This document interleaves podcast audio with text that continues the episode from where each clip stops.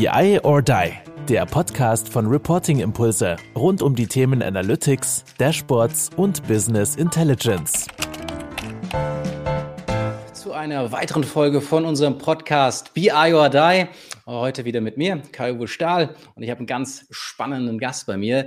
Ähm, letztendlich die Firma OneLogic. Der eine oder andere hat es bestimmt schon im Rahmen von unseren Formaten gehört. Ähm, der Sebastian Wernicke war ja auch schon bei unserer BI Level Up Veranstaltung mit dabei, vom Wertversprechen zur Wertschöpfung. Also da auch einiges so aus der Data Science Praxis gehört. Und das wollen wir heute einfach auch noch mal ein bisschen aufgreifen und das eine oder andere vielleicht auch vertiefen oder auch noch mal andere äh, Aspekte davon äh, beleuchten. Und da begrüße ich ganz, ganz herzlich den Stefan Ramseder. Ähm, super cool, dass du da bist. Ich weiß es nicht, ob ich den Namen richtig ausgesprochen habe, ob es jetzt die tatsächlich 21. Version ist, äh, die du schon, schon gehört hast. Aber äh, ja, kannst ja gerne auch noch mal zwei, drei Sachen zu dir sagen. Ja, mega, Kai. Vielen, vielen Dank für die Einladung und schön, schön, dass ich hier sein darf. Und tatsächlich, ja, es, es haben leider viele, gerade auch Kunden und Kollegen, Probleme mit meinem Nachnamen, weswegen sich schon, schon eingebürgert hat, dass, äh, dass sozusagen verschiedene Varianten auch geläufig sind und, und durchaus bei mir auch akzeptiert. Aber du hast den super ausgesprochen, also vielen Dank dafür. Ja gut, ich, ich habe tatsächlich ein bisschen, bisschen Stress gehabt äh, dafür jetzt auch. Ähm, aber naja, ich bin, ich bin froh, dass du es äh, akzeptiert hast, äh, diese Aussprache. Von dem her, ja, wollen wir äh, direkt auch loslegen. Magst du trotzdem nochmal, also nicht nur was zu deinem Nachnamen, sondern auch äh, zu dir als Person vielleicht ein, zwei Sätze einfach nochmal sagen, äh, dass wir da einen Eindruck haben, was du so den ganzen langen Tag Schönes machst. Ja, klar, sehr gern. Ähm, genau, Stefan, äh, ich bin, ich habe auch so einen netten amerikanischen Titel, Vice President Data Science und äh, arbeite für die OneLogic. Äh, die OneLogic hat ja etwa 270 Mitarbeiter. Wir produzieren Software, wir bieten Beratungsdienstleistungen im, im Data Science an und ich kümmere mich bei der OneLogic im, im letzteren Bereich, also im Beratungszweig und baue für die OneLogic ein Data Science Büro, gerade in Frankfurt mit, mit aktuell 20 Mitarbeitern auf. Super cool. Und ich meine, sonst äh, wird sich wahrscheinlich dann um das Thema Data Science.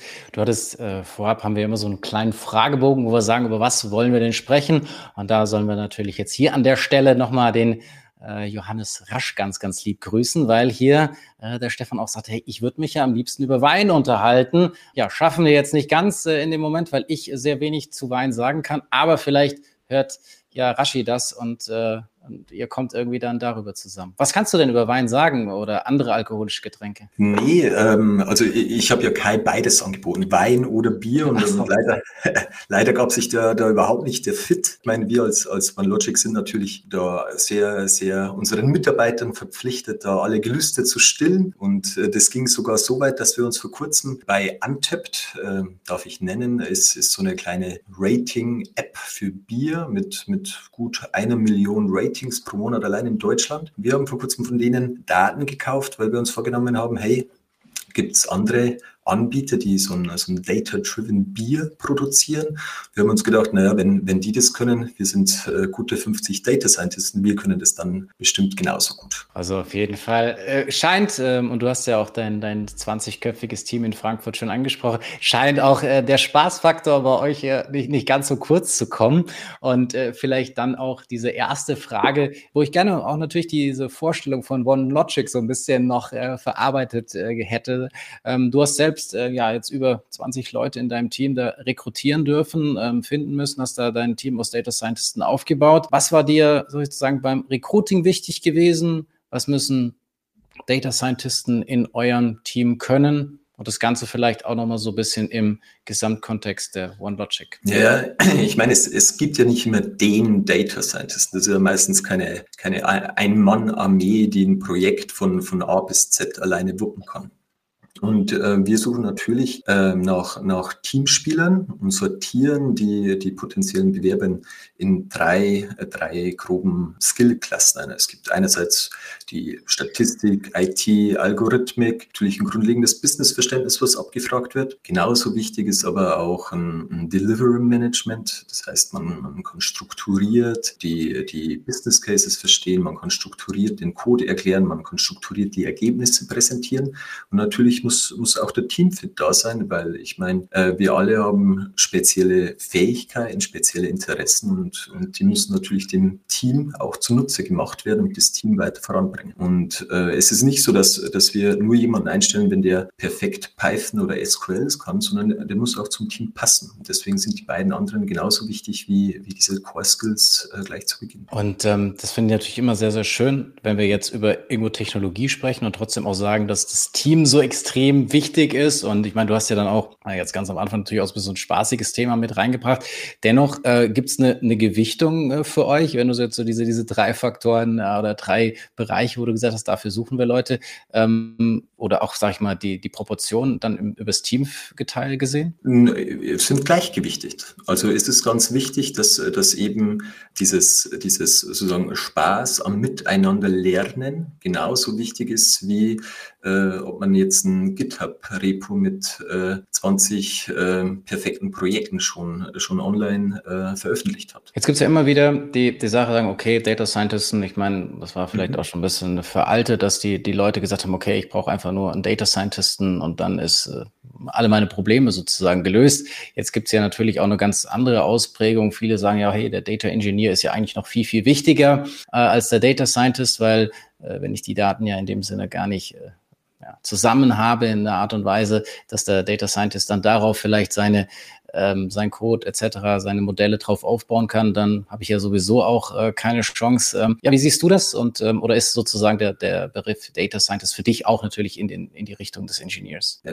natürlich ist, sind alle Rollen und, und Positionen wichtig, also Data Engineer, Data Scientist, Machine Learning Engineer, dann Data Ops. Dann gibt es natürlich auch ähm, äh, solche Rollen, die man eher an, an zweiter Stufe hätte, wie, wie ein UX oder UI-Developer. Und, und bei uns ist es sozusagen äh, ganz wichtig, dass man eine Grundausbildung bekommt in allen diesen Disziplinen. Das heißt, auch ein Data Scientist wird mal gefordert, ein Mock oder Wireframes zu bauen. Ein Data Scientist darf auch in diese Datenklempnerarbeit äh, rein. Und äh, ich glaube, das hilft allen, dieses Grundverständnis und sich danach irgendwo zu spezialisieren. Also bin ich auch echt zu 100 Prozent von, von überzeugt, dieses erstmal diese, diese groß ausgelegte Überblick zu haben, dass die auch alle irgendwie untereinander kommunizieren können, weil Kommunikation wird wahrscheinlich wahrscheinlich auch äh, ein sehr, sehr entscheidender Faktor sein, ähm, gerade wenn es Teamwork ist, gerade wenn es gemeinsames Lernen vielleicht an der einen oder anderen Stelle ja auch noch nicht alles zu 100 Prozent erforscht ist. Ähm, deswegen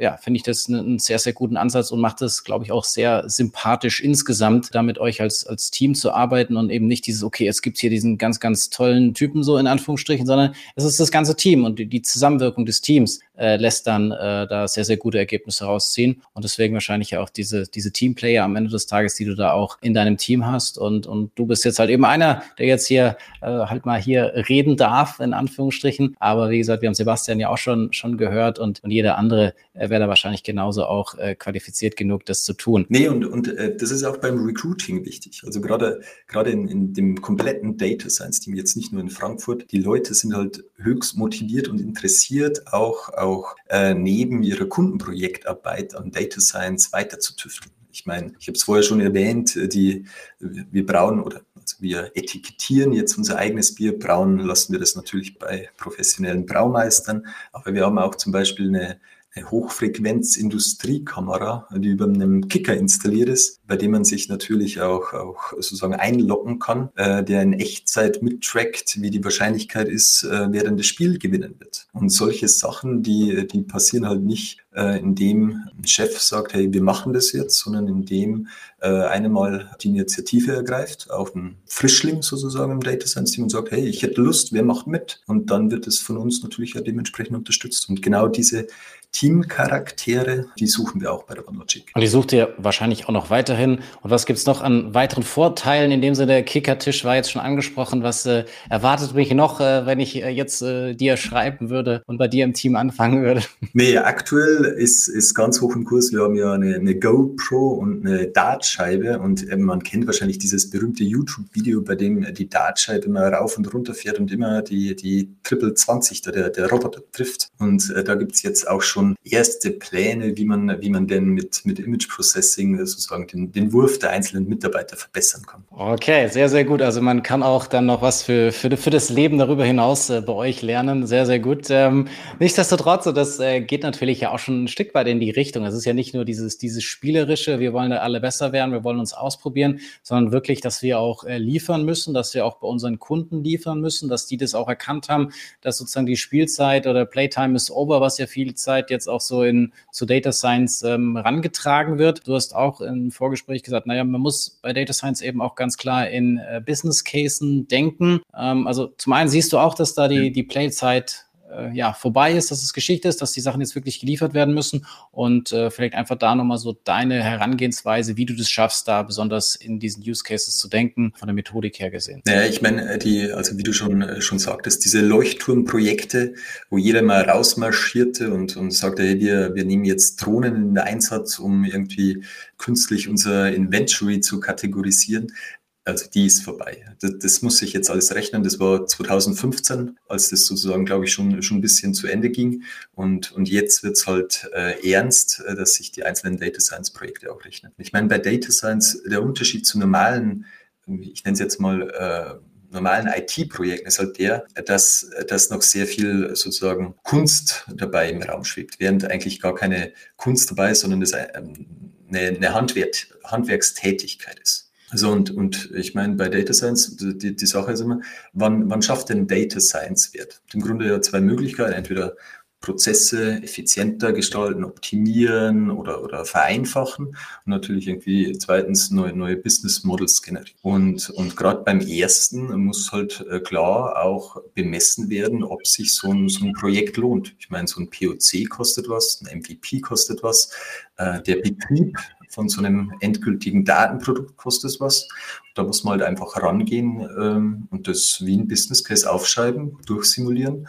Und wenn sich das rechnet, äh, sollte man sowas angehen. Und um mal ein Beispiel zu nennen, ich meine, ein klassisches Beispiel ist immer so ein, so ein Forecasting. Okay? Jeder, jeder möchte irgendwie diese Kristallkugel, die da am Ende steckt und zum Beispiel sagt, wie viele Ahnung, Konsumgüter man absetzt. Also diese, diese gibt's ja nicht und äh, da behilft man sich natürlich mit Forecasts. Aber jetzt, jetzt gibt schon zig Varianten im Unternehmen, wie da Forecasts geschaffen werden. Und jetzt kommt wieder eine neue Abteilung und sagt, naja, jetzt äh, vertrauen wir vielleicht mal der OneLogic, die können ja forecasten.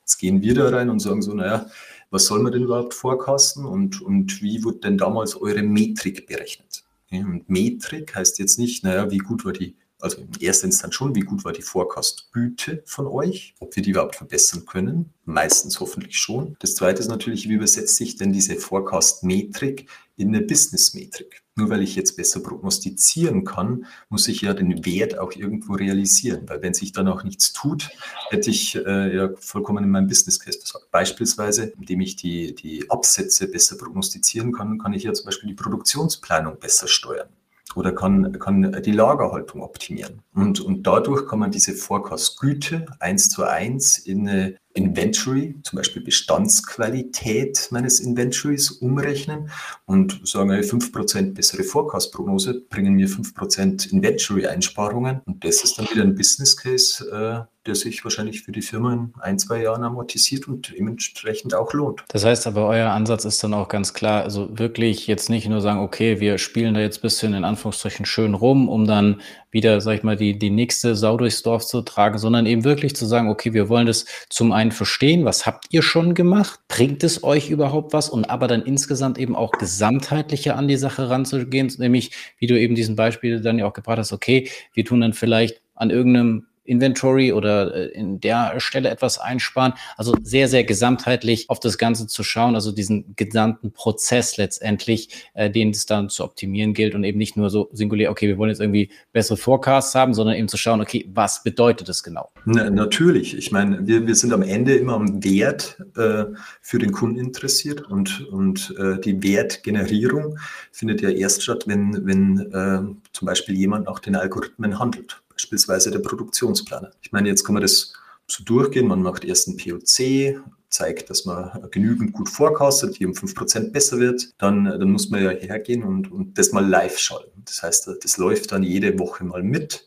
und äh, man muss natürlich dann früher auch den, den, Produktionsplaner beispielsweise ins Spiel bringen, damit der auch den Forecast-Algorithmen vertraut und nicht mehr seinem Bauchgefühl, nachdem er vielleicht vorher prognostizierte oder nach einer Bedarfsplanung, die halt vorher vom Bedarfsplaner auf, auf alten Excel irgendwie fortgesetzt wurde. So, und wenn das Vertrauen hergestellt wurde äh, und tatsächlich der, der Forecast-Algorithmus dann tatsächlich auch entweder als Recommender oder als, als Automatisierung die Produktionsplanung steuert, dann, dann hat man ja so ein, so ein, wie wir es nennen, Datenprodukt. So, und dieses Datenprodukt klassisches IT-Software-Produkt. Das muss natürlich dann auch vom Betrieb her automatisiert werden, damit halt die, die Betriebskosten minimal auch für den Kunden ausfallen. Und sind da die Leute, ich meine, viele verbinden ja mit Data Science, boah, alles irgendwie fancy, alles geil, irgendwas komplett Neues. Und jetzt hast du ja, okay, ich bringe jetzt mal ein klassisches Beispiel, hast du gesagt, und hast jetzt, okay, mit der Optimierung des Forecasts begonnen. Ähm, sind da die Leute teilweise ein bisschen enttäuscht, äh, sagen, okay, das ist auch äh, Data Science oder, oder ist es tatsächlich wahrscheinlich auch wieder das, das Spektrum von bis, ähm, was du, äh, was du logischerweise liefern kannst, aber was du auch in den Unternehmen siehst? Oder gibt es für dich auch so eine, naja, am, ein, am Ende des Tages beginne ich vielleicht eher so mit diesen klassischen Themen, um die Leute dann gewissermaßen auch ein Verständnis für die ganze Methodik aufzubauen und versuche dann neue, sagen wir mal, weitere Geschäftsmodelle vielleicht daraus abzuleiten? Oder äh, wie ist so deine Beobachtung, wenn du diese Art von Projekten oder Initiativen in den Unternehmen lostreten darfst? Naja, bevor wir natürlich mit so einem POC beginnen, ähm, geht ja mal eine, eine kurze oder längere Gesprächsphase voran. Das heißt, der, der, Kunde kommt auf uns zu, hat manchmal einen Blumenstrauß von Projekten im Gepäck und äh, wir sortieren dann den Blumenstrauß, was, was sich denn da am meisten lohnt, wo auch der Business Case am schnellsten amortisierbar ist. Manchmal gibt es halt natürlich auch Kunden, die noch immer sagen, hey, wir möchten jetzt irgendwie was, was super Technologisches. Müssen wir natürlich auch auf die, die Risiken hinweisen, die mit, mit sowas einhergehen. Aber generell, äh, glaube ich, haben wir jetzt bei der OneLogic schon 100 100 Projekte abgeliefert und dadurch auch ein, ein gutes Frühwarnsystem entwickelt, äh, welche Projekte gut funktionieren, was die Risiken sind, die Herausforderungen und das geben wir natürlich dem Kunden weiter. Und äh, wenn du jetzt nochmal jetzt über dieses Forecasting-Beispiel hinaus nochmal eins, was dich irgendwie vielleicht Ahnung, nachhaltig äh, beeindruckt hat oder du sagst, okay, das ist immer so wieder ein Use Case, den wir super gerne in so einem Podcast-Format oder in ähnlichen Präsentationen rausgraben, weil er irgendwie so, so plakativ ist oder weil er so, keine Ahnung, irgendwas besonders gut beschreibt. Hast du da nochmal ein weiteres Beispiel, was du gerne mit den Hörern teilen möchtest? Ja, die, Kunst ist ja immer, solche neuen, neuen Business-Modelle zu entwickeln. Äh, wir haben vorher schon über Bier gesprochen, aber ich glaube, das passt jetzt, glaube ich, auch gerade ganz gut.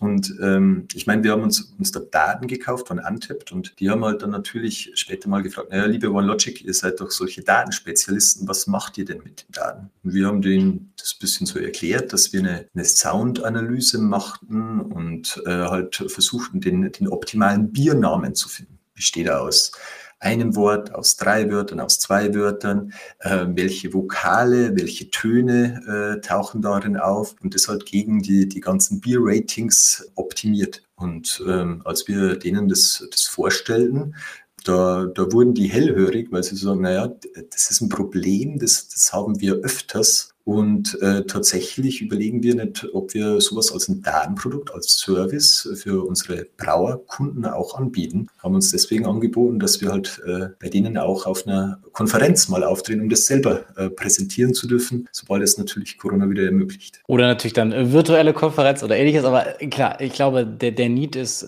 ich glaube, wir haben jetzt ja auch wieder mit Cloud-Impulse gestartet und da war ja dann auch wieder die Frage, okay, welchen, welchen Namen nimmt man dann? Und so kann ich mir mhm. natürlich auch sehr, sehr gut vorstellen, wenn ich natürlich jetzt irgendwie noch ein B2C-Produkt habe, wo das natürlich dann noch viel entscheidender ist, äh, was der Name ausmacht. Und wenn ich das dann natürlich noch verknüpfen kann mit irgendwelchen Bewertungen oder ähnliches, ist natürlich äh, schon sehr, sehr stark. Also man kann in dem Sinne, ähm, ja, je besser man seinen eigenen Business Case kennt und dann eben das geschickt äh, mit den Daten oder verfügbaren Quellen zu kombinieren, kann man, willst du letztendlich sagen, aus allem irgendwo einen, einen Business Case rausleiten oder halt wirklich auch versuchen, Mehrwerte oder aus einem Spaßprojekt zu einem vielleicht sogar tatsächlichen Datenprodukt zu kommen. Das ist ja schon äh, eine, eine, coole, coole Geschichte am Ende des Tages. Ja, voll, ja, voll. Und, äh, Und als Bayer natürlich dann, da gibt es ja nichts Besseres, ne, oder? nee, sowieso nicht. Aber deswegen war uns auch bewusst, wir dürfen unser Bier nicht selbst brauen, sondern äh, müssen das von einem diplomierten Brauer äh, schaffen lassen. Sehr, sehr cool. Ich meine, jetzt, jetzt haben wir da an der einen oder anderen Stelle natürlich auch ein bisschen so, so, so rumgewitzelt und ähm, aber dennoch ist ja auch ein Stück weit die Gefahr, das ein oder andere Unternehmen sieht jetzt Data Science schon auch noch als, ja, ein, eine, eine relativ neue Disziplin, will ich mal sagen, oder eine Disziplin, äh, die jetzt auch noch nicht jeder komplett durchdrungen hat. Und man sagt, naja, hey, komm, wir haben noch nicht mal unser, unsere BI im Griff. Was soll man denn jetzt schon äh, mit solchen Themen wieder starten. Und da ist natürlich auch immer wieder so Change Management ein Begriff. Ja, was ist da so deine Meinung? Also muss es da einen gewissen Reifegrad haben? Kann jeder mit Data Science aus deiner äh, Weise starten? Auf wen würdest du dich konzentrieren? Würdest du sagen, okay, die würde ich erstmal, mit denen will ich gar nicht zusammenarbeiten, weil puh, die, die sollen da erstmal mit, mit, ihrem, mit ihren Basissachen da rumalbern. Das ist ja ganz, ganz nett und schön, aber das kannst du, kannst du da so sagen. Naja, die, die Kunst ist ja immer, dass man, dass man nicht irgendwie als, als isoliertes Shared Service Team beginnt, äh, sondern dass die Data Scientisten auch, auch früh diese ganzen Use Cases in, in der Fachabteilungssprache verstehen.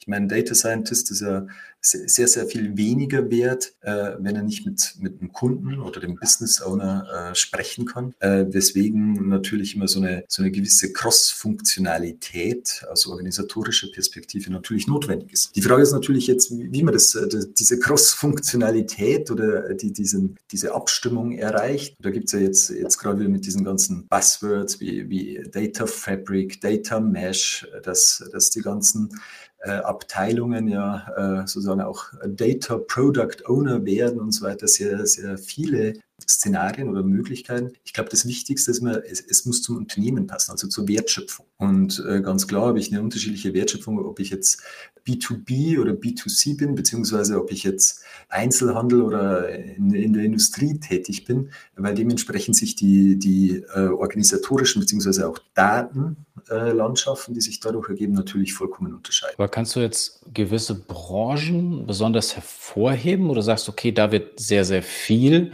im Rahmen von Data Scientist getan? Da hast du schon coole Ansätze gesehen, coole Projekte auch erfahren oder ist es auch schon wieder fast schon unternehmensspezifisch? Nee, ich, ich würde sagen, dass äh, so, so ähm, ganz klar E-Commerce ist, ist ganz weit vorne, äh, während äh, ich würde jetzt mal sagen, äh, klassische äh, Sektoren wie ähm, die sehr hohe DSGVO-Auflagen auch haben, dass die natürlich da auch ein bisschen gebremst werden und äh, dazu gehören natürlich Finance, Insurance, äh, die natürlich da ein bisschen gerade Fahrt aufnehmen auch. Gibt es so eine Projektkonstellation, wo du so richtig am, am meisten Leidenschaft für entwickeln kannst, wo du sagst, okay, da, das bockt mich so richtig, weil äh, da kann ich mich so richtig einarbeiten. Also ist es so, jetzt für keine Ahnung, wenn es da richtig große Herausforderungen, DSVGO oder sowas gibt, also okay, da, da will ich dann trotzdem irgendwie ein, ein super Ergebnis liefern oder äh, kannst du es gar nicht so, so beschreiben, so sage ich, so deine ideale oder von Logic, wie auch immer, wie du das jetzt äh, benennen möchtest, aber du sagst so, das ist so dieses Umfeld, da äh, bin ich davon überzeugt, dass wir besonders gute Ergebnisse hinbekommen. Ja, ich bin zurzeit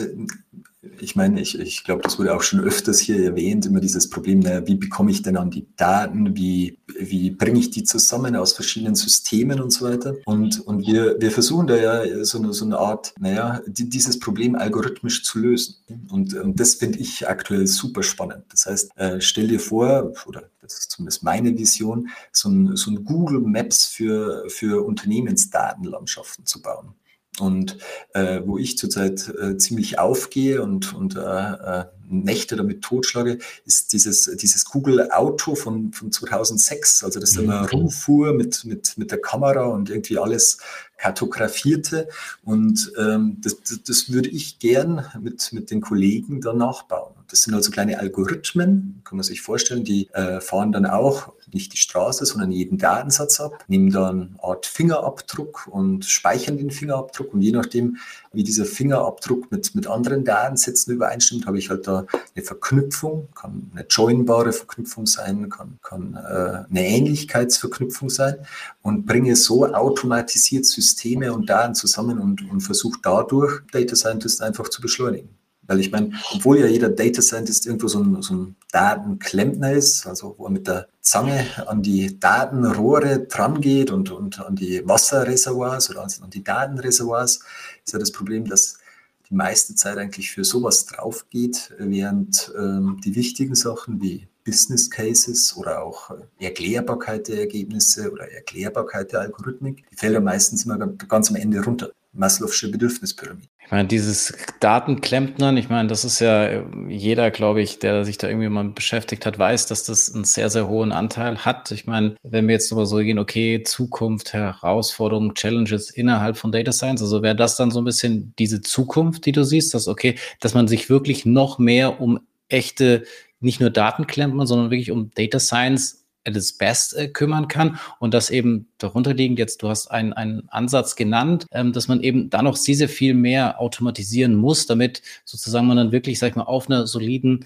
äh, Datenbasis äh, seine Methoden, seine, seine Dinge dann abfeiern kann und eben auf der anderen Seite noch so ein bisschen in den, in den Herausforderungen, wo du ja auch gesagt hast, okay, innerhalb der Unternehmen, Akzeptanz schaffen, Kommunikation, bla bla bla, da nochmal so ein bisschen ein paar, paar Insights zu geben aus deiner Sicht? Ja, also ich bin, ich bin, ich meine, ich sehe das ganz ähnlich wie du, dass, dass sozusagen, wenn man sich so ein, so ein Data Science POC ansieht, 100 Prozent, sagen wir mal, sind 80 Prozent äh, Daten- und Klemmarbeit. Und die restlichen, sagen wir mal, 5, 5, 5 oder 10, 5, 5 Prozent sind dann irgendwie sowas wie, naja, klassisches Scoping, Mocking, äh, Auswahl von Technologien und meistens wird dann nur irgendwie ein Modell genutzt, das schon irgendwo vortrainiert ist oder, oder sozusagen sehr stabil läuft, leicht erklärbar ist und, und da hat man meistens leider nicht mehr genügend Zeit, da ein bisschen äh, in die Tiefen hinabzublicken beziehungsweise Alternativen zu nutzen. Und dann nach dem POC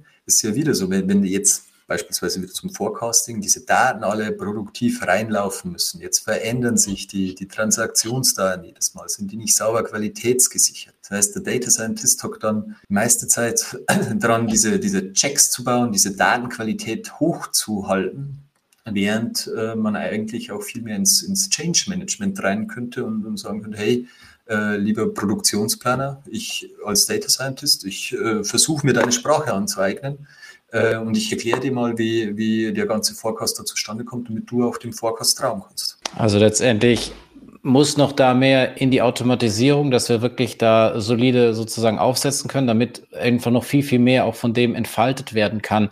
Das heißt wieder im Umkehrschluss, Unternehmen, die da ähm, in dem Sinne die Basisarbeit oder dieses, was vielleicht jetzt auch gar nicht so populär ist, das sind dann auch diejenigen, die Data Science am erfolgreichsten betreiben können? Äh, ist eine gute Frage. Ähm, ich glaube, dass die, die Basisarbeit notwendig ist. Also von jedem Data Scientist, dass sie ja nicht hinreichend ist. Ich meine, ich kann noch so ein guter Datenklempner sein und ähm, so, so ein Rohr verlegen, so ein Datenrohr. Äh, aber das heißt noch lange nicht, äh, dass ich äh, dass das Wasser dann in perfekter Qualität immer herunterläuft. Das heißt jetzt auch, wenn, wenn wir da noch viel, viel mehr Automatisierung perspektivisch reinkriegen, das heißt, die heutigen Data Scientisten werden ja dann gar nicht die Data Scientisten von morgen sein, in Anführungsstrichen, weil die heutigen noch viel, viel mehr, wie du sagtest, an, an dieser Klempnerarbeit sind, die dann äh, ja das erstmal die Voraussetzungen schaffen müssen und sich gar nicht so sehr in diesem, ich sag mal in Anführungsstrichen, in der letzten Meile oder in der Meile, die vielleicht dann den Unterschied tatsächlich auch ausmachen könnten, sich da so wirklich austoben können.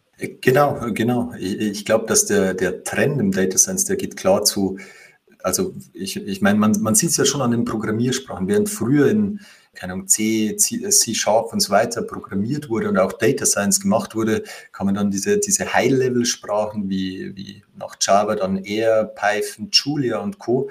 Und ich glaube, dass sich das, das in den nächsten zwei, drei Jahren immer stärker in Richtung konfigurierbare Module weiterentwickelt, vortrainierte Modelle, die man einfach dann ähm, sich deployen kann. Die steckt man zusammen und äh, entweder man, man schafft als, als Unternehmen dann die, die Automatisierung oder die schnelle Bereitstellung der Daten oder man wird halt ab. Das ist natürlich dann so ein Stück weit auch, ich will mal sagen, diese, diese Entwicklung, die man vielleicht ja auch in der klassischen BI gesehen hat. Ich meine, Anfänglich war das ja schon auch ein relativ hoher Aufwand, da ich sag mal irgendein Dashboard äh, auf die Beine zu stellen. Jetzt sage ich mal, beginnen dann mit mit Tableau, mit Power BI, mit den ganzen Self-Service-Initiativen wird es ja dann auch immer, sage ich mal, näher an den, an den Fachbereich äh, rangebracht. Ist es denn tatsächlich diese, dieses Know-how aus den Fachbereichen oder dieses Business-Know-how, ist das wirklich äh, so entscheidend? Also brauchst du eher das und du sollst letztendlich die Leute enablen, dass sie diese Methodiken aus dem Data Science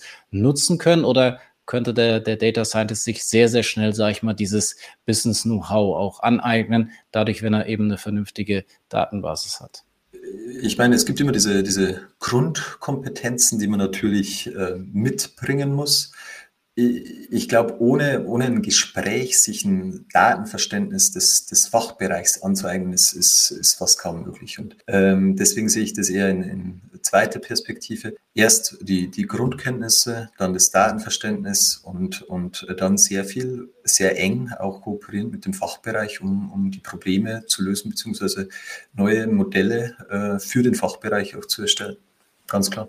Sehr, sehr stark. Ich meine, vielleicht nochmal so eine, so eine abschließende Frage. Ähm, wir wollen das Ganze ja auch kompakt halten, äh, deshalb in diesen 30 Minuten Roundabout bleiben. Ich habe irgendwann mal gelesen, Business Harvard Review, keine Ahnung, ist auch schon ewig her. Die hatten ja tatsächlich mal diese Überschrift Data Scientist, äh, der geilste Job äh, des 21. Jahrhunderts. Siehst du das auch so? Warum siehst du es so? Sehen das alle Data Scientisten so?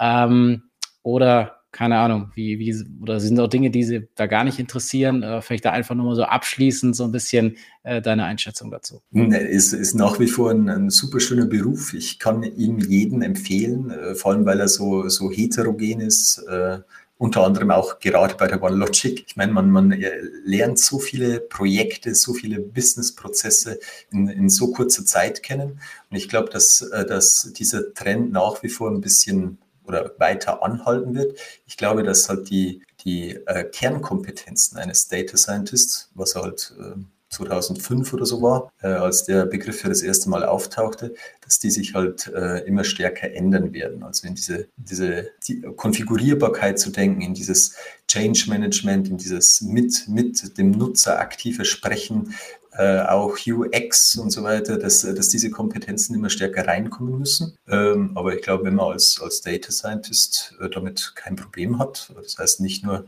im, Keller hockt und äh, seinen, äh, seinen Algorithmus noch um das, um das äh, letzte Prozentpünktchen äh, tuned, äh, dann, dann wird das eine tolle und, und phänomenale Zeit für, für jeden, der dieses Berufsfeld wählt. Sehr, sehr spannend. Also für mich auch wieder einiges zu mitnehmen, vor allem natürlich, wenn ich so zusammenfassend sage, dass dieser Data Scientist, den man also klar, man sieht sehr, sehr unterschiedliche Definitionen von Data Scientist sowieso, teilweise auch Größe oder Kleine des Unternehmens natürlich äh, be bezeichnend dafür. Aber dass du eben auch ganz klar gesagt hast, das wird sich perspektivisch noch viel, viel krasser ändern, dass auch solche kommunikativen äh, Faktoren sehr, sehr stark äh, mit reinkommen, dass die fachliche Expertise schon auch ähm, weiterhin eine Bedeutung hat. Das fand ich jetzt auch erstmal nochmal äh, sehr, sehr spannend, einfach äh, aus, aus deiner Perspektive zu hören, dass es aber auch Themen gibt, dass man nicht immer nur von diesen, oh, wir haben hier die, die ganz, ganz geilen, fancy Themen, die wir vielleicht ja zwischendurch mal, so wie ihr jetzt äh, mit der Bierbrau oder der Namensfindung äh, für Bier, was ihr vielleicht nebenbei einfach mal macht. Also klar, diese Dinge gibt's auch. Das ist dann dieser Spaßfaktor, der dann vielleicht auch bei euch im Unternehmen natürlich sehr, sehr stark ausgeprägt ist. Aber es sind manchmal dann natürlich auch Themen wie das das Forecasting, dass man halt auch gesamtheitlicher anschauen muss, dass man nicht nur sagt, okay, ich optimiere diesen Algorithmus bis, bis, bis zum Umfall, sondern dass man eben gesamtheitlich sieht, wie kann ich da den, den Use Case rausziehen, wie kann ich da echten Mehrwert ähm, generieren, aber natürlich auch diese ganzen Themen Change Management und sagt, okay, das ist jetzt nicht der nächste Forecast 327, der jetzt da irgendwie nochmal besser ist, sondern äh, wir haben es halt ganzheitlicher nochmal angeschaut, wir werden da wirklich echte Mehrwerte generieren. Und das fand ich ja äh, sehr, sehr spannend, das ist nicht immer nur alles fancy in Anführungsstrichen, Anführungsstrichen. Natürlich, äh, du hast ja ähm, da auch ein paar Zukunftsthemen oder die dich jetzt aktuell sehr stark bewegen, wo du daran arbeitest. Aber es gibt natürlich auch viele Basics, ähm, dieses rudimentäre, okay, ich muss halt irgendwie mal äh, ein bisschen Datenklempner. Das äh, finde ich auch eine ganz, ganz schöne Perspektive, das vielleicht aktuell noch sehr, sehr stark ausgeprägt ist. Aber perspektivisch werden, werden diese ganzen äh, Methoden, die dann noch so als, wie soll ich sagen, als letzte Meile noch viel, viel stärker auch kommen. Auch da wird sich Data Scientisten äh, weiterentwickeln müssen, dürfen. Und das ist ein, ein, sehr, sehr spannender Weg. Und wenn wir das vielleicht in einem Jahr oder so äh, wieder aufnehmen, dann hast du nochmal ganz andere Perspektiven. Und ähm, deswegen, ja, ganz, ganz lieben Dank äh, für deine Insights dazu. Und ja, wie es äh, gute Tradition hier in diesem Podcast ist, hat unser Gast das letzte Wort und da darfst du natürlich wieder tun und machen, was du möchtest. Und das ist deine Bühne. Ganz lieben Dank, dass du dir Zeit genommen hast. Vielen Dank, Kai. War, war eine tolle Zeit, äh, war sehr spannend. Ich äh, wollte nicht über Wein sprechen, genau. Äh, nee, äh, ich hatte ja damals den, den Podcast mit, mit Johannes Rauschen, ich glaube, es war Andreas gehört. Und damals fiel ja der Begriff ehrenvoll, weil ihr so ein ehrenvolles Spendenkonto anbietet. Und äh, ich bin ja nicht um, umsonst nach Frankfurt gezogen, sondern liebe ja Hip-Hop neben Wein. Und äh, da ist natürlich dieser ehrenvolle Begriff eines, einer Ehrenfrau, eines Ehrenmannes sehr, sehr catchy und kann nur allen empfehlen. Ich habe mich ein bisschen mit der Stiftung Bildung auseinandergesetzt. Finde ich ein äh, super Ding von euch.